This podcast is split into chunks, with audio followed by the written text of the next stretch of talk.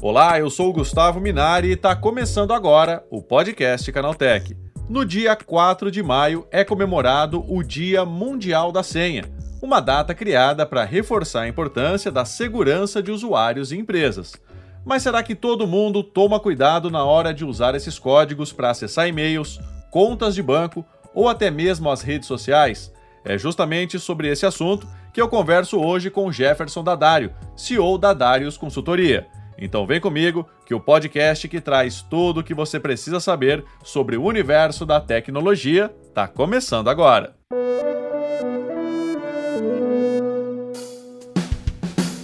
Olá, seja bem-vindo e bem-vinda ao podcast Canaltech, o programa que atualiza você sobre tudo o que está rolando no incrível mundo da tecnologia. Não se esqueça de seguir a gente no seu aplicativo preferido para receber sempre os episódios novos em primeiríssima mão. E é claro, aproveita para deixar uma avaliação para a gente por lá. Diz aí o que, que você está achando do podcast Canaltech. Combinado? Então vamos ao tema de hoje.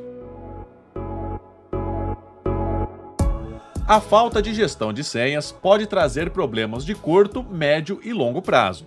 A fragilidade de senhas é uma das principais causas de golpes de phishing, uma técnica de engenharia social usada para enganar o usuário e obter informações confidenciais. Segundo um relatório da empresa norte-americana NordPass, divulgado no ano passado, algumas combinações seguem sendo utilizadas pelos internautas brasileiros e de outros países. Parece incrível, mas a senha que lidera o ranking é a sequência numérica 1, 2, 3, 4, 5 e 6, com mais de 13 mil usos, seguida de perto pela palavra Brasil, com um pouco mais de 8 mil utilizações. Para falar sobre os perigos que uma senha mal feita pode causar, eu converso agora com o Jefferson Dadário, CEO da Darius Consultoria. Jefferson, por que, que as pessoas ainda escolhem essas senhas extremamente simples para acessar o mundo digital? Olha, pergunta muito boa. É, bom, as senhas, elas são algo todo mundo sabe da importância, nós acho que fomos educados ou de uma forma direta ou indireta, que olha, pessoal, é intransferível, é uma coisa importante, mas é, o nosso cérebro vai pelo caminho mais fácil, né? E as pessoas também acabam ficando com medo de esquecer a senha. Elas acabam muitas vezes repetindo as senhas ou colocando senhas que são mais simples e mais fáceis delas relembrarem, delas lembrarem. Por isso que é normal nós é, pensarmos em senhas que são datas que são importantes para nós, é, números que são talvez números que a gente tem aquela coisa, ah, a vida inteira ah, eu gosto do número 7, do número 8.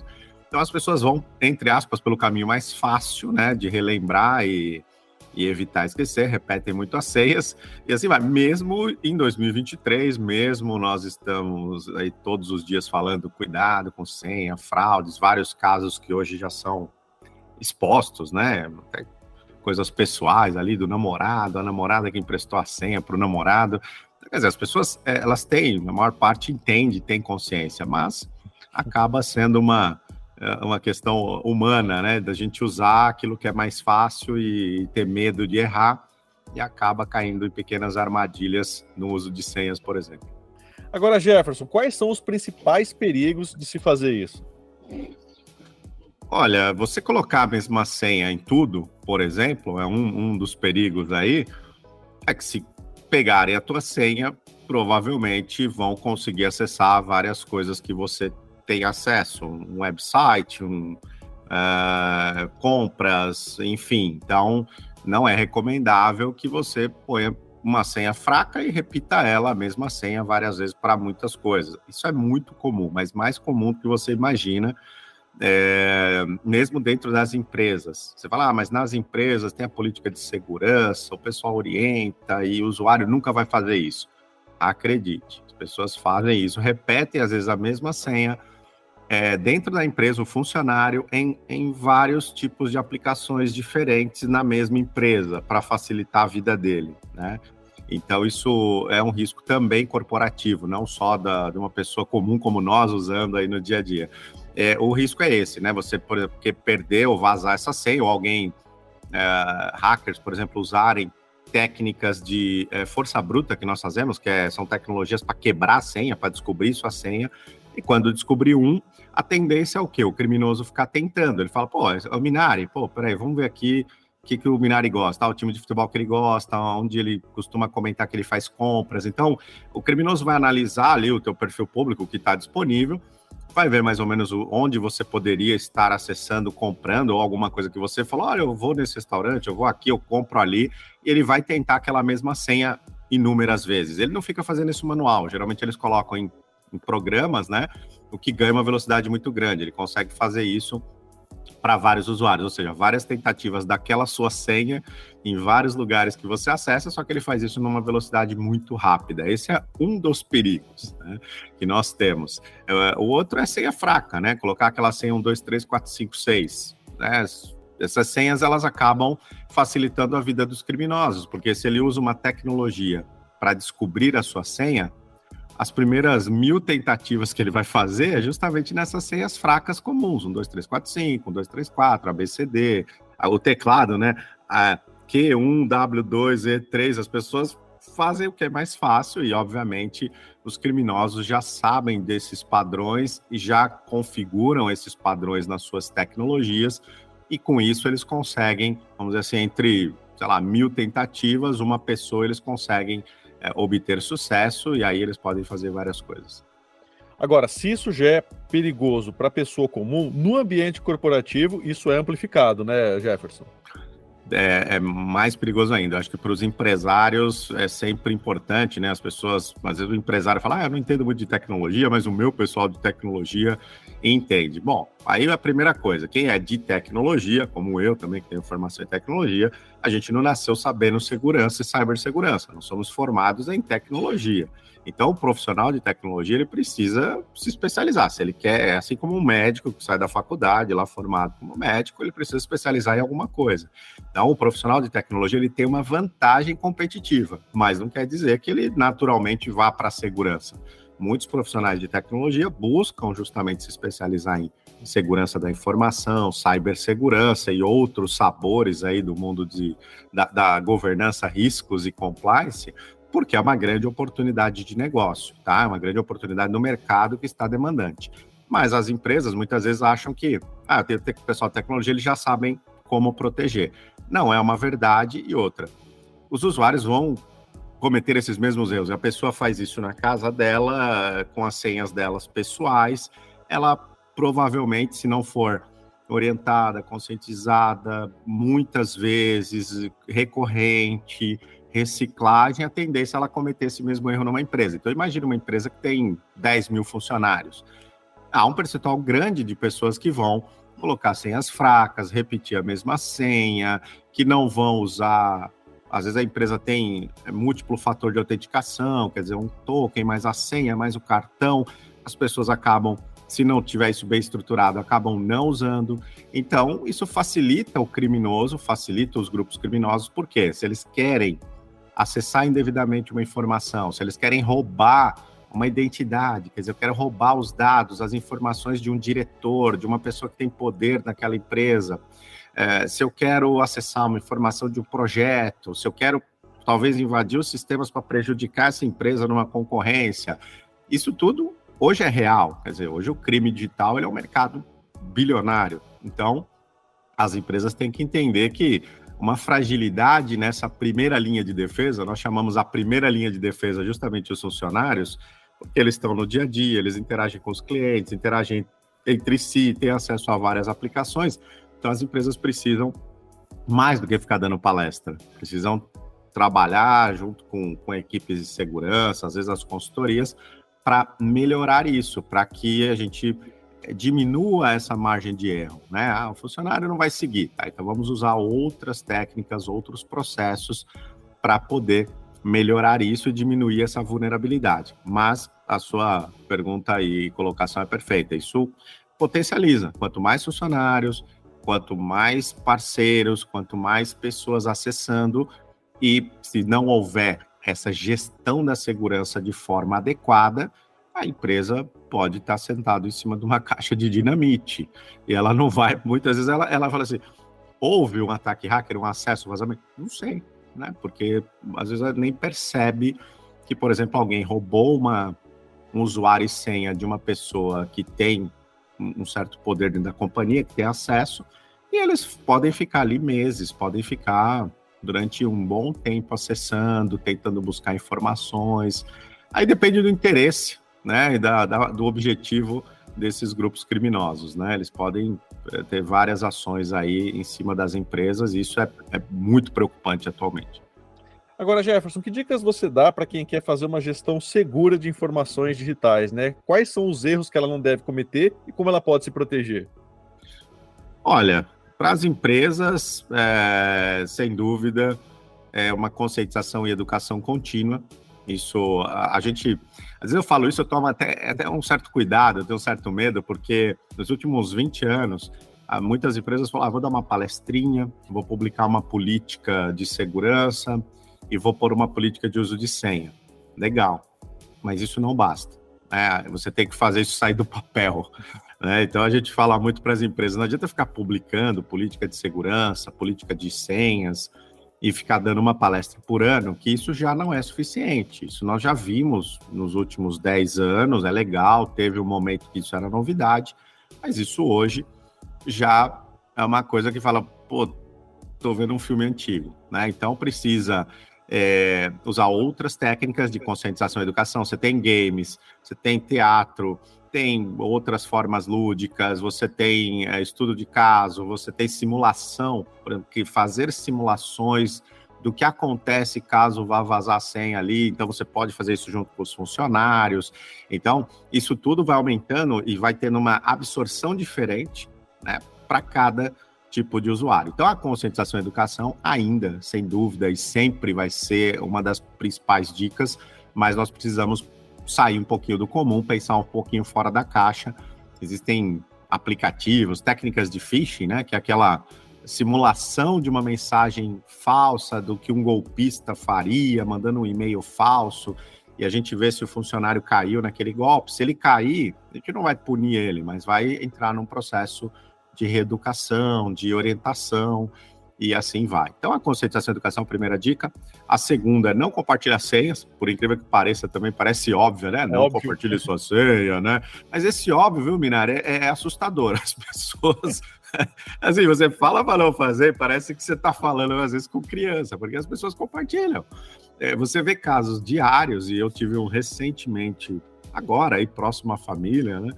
Que a pessoa estava em pânico porque terminou com o namorado e falou: Ah, eu compartilhei tudo com ele, ele tem acesso às minhas redes sociais. E eu falei, cara, mas nós estamos em 2023, eu já falei isso há muito tempo, e a moçada jovem mesmo está muito mais esperta nisso, mas as pessoas ainda cometem esses mesmos erros, né? Então acontece na vida pessoal e às vezes na empresa, tá? Por incrível que pareça, nas empresas, as pessoas falam, ah, eu compartilhei com meu colega de trabalho porque eu ia chegar atrasado. Ah, eu compartilhei com o meu chefe porque ele é meu chefe. É, ah, eu compartilhei com o diretor porque o diretor pediu. Né? Isso é uma dica para os diretores. Eu mesmo brinco lá na empresa, né, no grupo. Eu assim, se eu pedir uma senha, por exemplo, de servidores, e eu pedir isso pelo WhatsApp, eu sinceramente espero que ninguém me mande essa senha. Porque às vezes as pessoas falam, o cara é o diretor, o cara é o presidente, o cara é o meu supervisor, ele pediu e eu tenho que mandar. Não, você tem que respeitar suas políticas de senha. E as empresas que realmente estão fazendo um trabalho de segurança mais é, com mais dedicação, com cuidado, nunca vai se compartilhar uma senha por WhatsApp. Nunca, jamais. Nada contra o WhatsApp, mas ele não é a ferramenta adequada para isso. Então, não compartilhar senha é uma dica ótima e claro, as empresas vão pensar, como que eu compartilho? Às vezes eu tenho que passar uma senha, pô, eu tenho que passar um negócio pulminar, como é que eu vou passar isso de forma segura? Então existem cofres de senha, existem aplicativos que as empresas podem é, comprar, podem configurar, e eu consigo passar uma senha para você, Minari, acessar, sem nós dois vermos a senha, sem você é, ter isso de uma forma muito aberta, né? Você precisa fazer um, um, um login numa, num aplicativo, a gente compartilha ali para aquele ambiente seguro, mas sem expor essa senha e apenas por um motivo específico. Então, tecnologias de gestão de senhas, de é, cofres de senha para uso corporativo são extremamente recomendados para cumprir essa dica de não compartilhar a senha. A outra dica é trocar senhas periodicamente. Parece óbvio, né? Uma dica antiga também. Olha, a cada três meses, vai lá, troca a senha. Corporativamente, as empresas já têm uma regra e é normal você a cada três, quatro meses, dependendo da, da, do prazo que essa empresa estabeleceu, você receber um e-mail. Olha, troca sua senha. Ou você vai fazer o login, fala, ó, agora você tem que trocar sua senha. Então, a troca periódica, ela é boa porque você é, não fica com aquela senha, a mesma senha durante 20 anos, e isso faz com que você também tenha a disciplina de, de colocar uma nova senha, de ver onde você deixou acesso. O problema é quando a pessoa tem acesso em muita coisa. Ela acaba nem lembrando onde ela tinha acesso, onde ela tinha aquela senha. Os cofres de senha também te ajudam bastante nisso, tanto para uso pessoal quanto para uso corporativo, porque eles registram aonde você acessou e, e você colocou as senhas e guarda essa senha. Né? Às vezes ele mesmo pode gerar uma senha forte para você, você não precisa gerar, ele mesmo gera aleatoriamente ali conforme as configurações. Então, é um recurso interessante. É, é posso comprar um software de cofre de senha e usar para minha família? Pode. Existem opções no mercado de ferramentinhas de softwares é, de cofre de senha que você pode colocar as senhas da família e ter uma proteção a mais. Corporativa é a mesma coisa, posso usar para empresa. Então, trocar periodicamente, você pode fazer isso diretamente nas configurações do, dos seus servidores lá na empresa e pode usar cofres de senha para te ajudar nisso. Uh, as últimas duas dicas aí é usar gerenciadores de senha, que eu já meio que embuti uma dica na outra, que é justamente esses, esses cofrezinhos, esses gerenciadores de senha, justamente por isso que eu expliquei, e ter um, um, a última dica é ter um segundo fator de autenticação. Uh, hoje em dia a gente fala em múltiplo fator de autenticação, MFA, mas você ter um segundo já é, já está de bom tamanho. Que é você ter um, um token token ou digital ou físico. Existem um, parece um USBzinho, uma chavezinha, eles são tokens físicos. E existem aqueles tokens digitais que nós temos nos bancos, né? Talvez a gente falar do uso dos bancos, todo mundo lembra. Lá, qual o número do token lá do banco que você usa? Às vezes eles pedem para alguma função.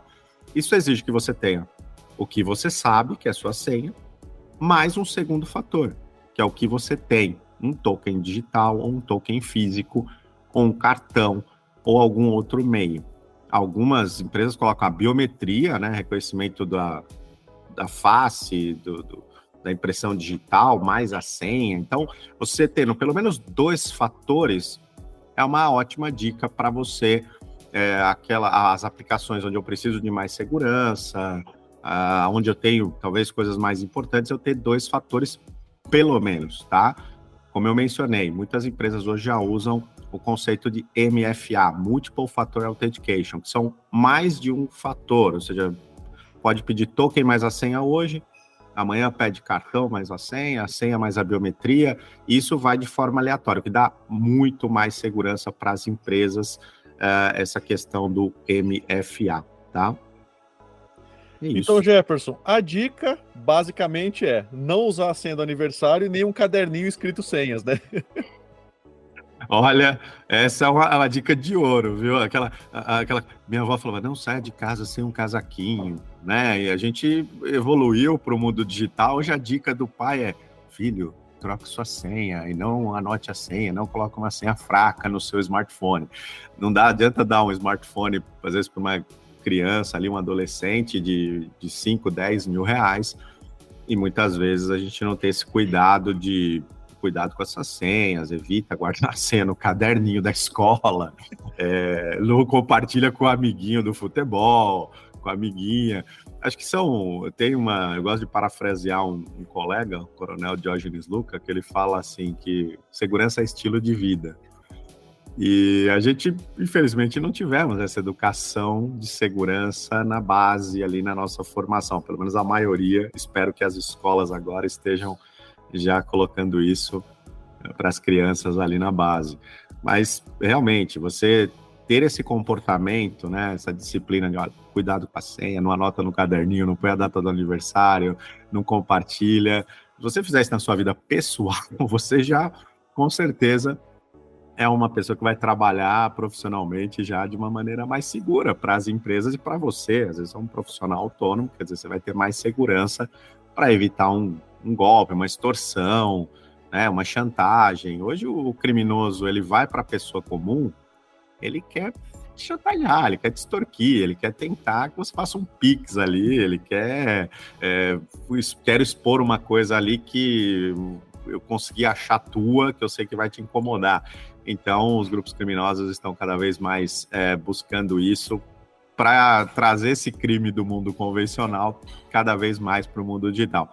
E as empresas também é, sofrem isso, né? As empresas acham que, peraí, eu tenho milhões em tecnologias de segurança, então eu posso dormir tranquilo. Não, você tem que cuidar dos seus funcionários, ou até a gente fala muito, viu, Minari, de as empresas é, expandirem as fronteiras da segurança, não pensar só nas paredes convencionais, mas criar maneiras de educação e, e conscientização para os seus funcionários para que o funcionário leve para casa, para que ele possa, sabe, ter um joguinho ali, um caça-palavras e tal, para ele brincar com o filho, porque aí você está levando essa segurança corporativa, dando um benefício para o teu colaborador e ele está levando, né, ganhando confiança para é, discutir isso na casa dele, para falar em família, para que as pessoas se sintam seguras, elas não se sintam seguras apenas dentro das empresas como funcionário.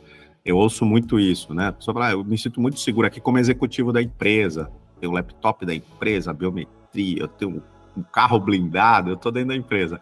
Mas quando eu vou para minha casa, eu não consigo acompanhar meus filhos que estão no mundo digital, estão voando. Eles parecem que sabem muito mais coisa que eu. E eu mal sei brincar ali no PlayStation do meu filho, né? Eu mal consigo e, e, às vezes esse executivo que é super protegido dentro da empresa, ele fala: ó, em casa eu não sei qual é a dica que eu dou para meu filho, eu não sei como é que eu ajudo eles a se protegerem mais e como a proteger a minha família digitalmente. Então a dica, acho que mais importante aí para as empresas é pensem a respeito disso e tentem, né, levar isso de uma maneira que cada pessoa possa trazer um pouco de benefício, se sentir um pouco mais segura nesse cyberespaço e isso, claro, vai voltar como um grande benefício para as empresas, porque vai melhorar esse comportamento de uma forma sistêmica. Tá aí, esse foi o Jefferson Dadarius, CEO da Darius Consultoria, falando sobre os perigos que uma senha fácil pode trazer para a vida digital de todos nós. Agora se liga no que rolou de mais importante nesse universo da tecnologia, no quadro Aconteceu Também. Chegou a hora de ficar antenado nos principais assuntos do dia para quem curte inovação e tecnologia. O Brasil, por meio da Agência Espacial Brasileira, assinou um acordo de cooperação espacial com Portugal. O Memorando de Cooperação de Uso Pacífico do Espaço, Ciências Espaciais, Tecnologias e Aplicações prevê uma série de colaborações entre os dois países. O anúncio do governo português destaca que a colaboração autoriza práticas como iniciativas conjuntas para a instalação de capacidades terrestres para a recepção de dados de satélites e intercâmbio de informações sobre novas tecnologias relacionadas a foguetes. O objetivo do memorando é aproveitar o potencial dos dois países e buscar pontos de convergência, seja no arranjo internacional da utilização pacífica do espaço, seja em possíveis projetos ou em iniciativas de educação. Cientistas norte-americanos abrem um novo caminho para compreender o cérebro humano e os nossos pensamentos por meio de uma técnica não invasiva, o decodificador semântico. Segundo pesquisas iniciais, esse novo sistema de inteligência artificial é capaz de traduzir a atividade cerebral de uma pessoa em linguagem escrita. Os pesquisadores da Universidade do Texas, em Austin, nos Estados Unidos, descobriram como transformar pensamentos em textos, por meio de uma técnica que envolve o exame de ressonância magnética e uma nova interface cérebro-computador.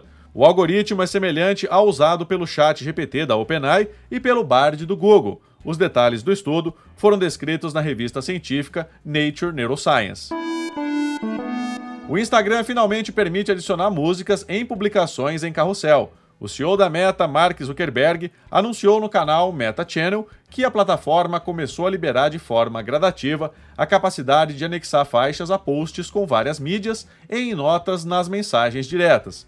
O suporte para anexar músicas em carrossel de fotos é uma pendência antiga do Instagram, o formato ainda não tinha tal possibilidade, apesar de o aplicativo permitir colocar faixas em posts comuns.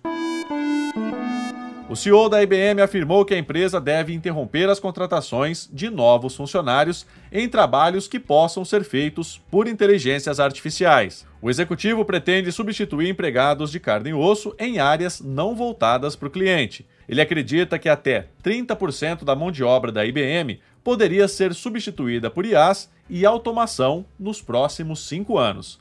A previsão inicial seria trocar 7.800 empregos de pessoas por robôs capazes de automatizar determinadas tarefas, inclusive na área de recursos humanos.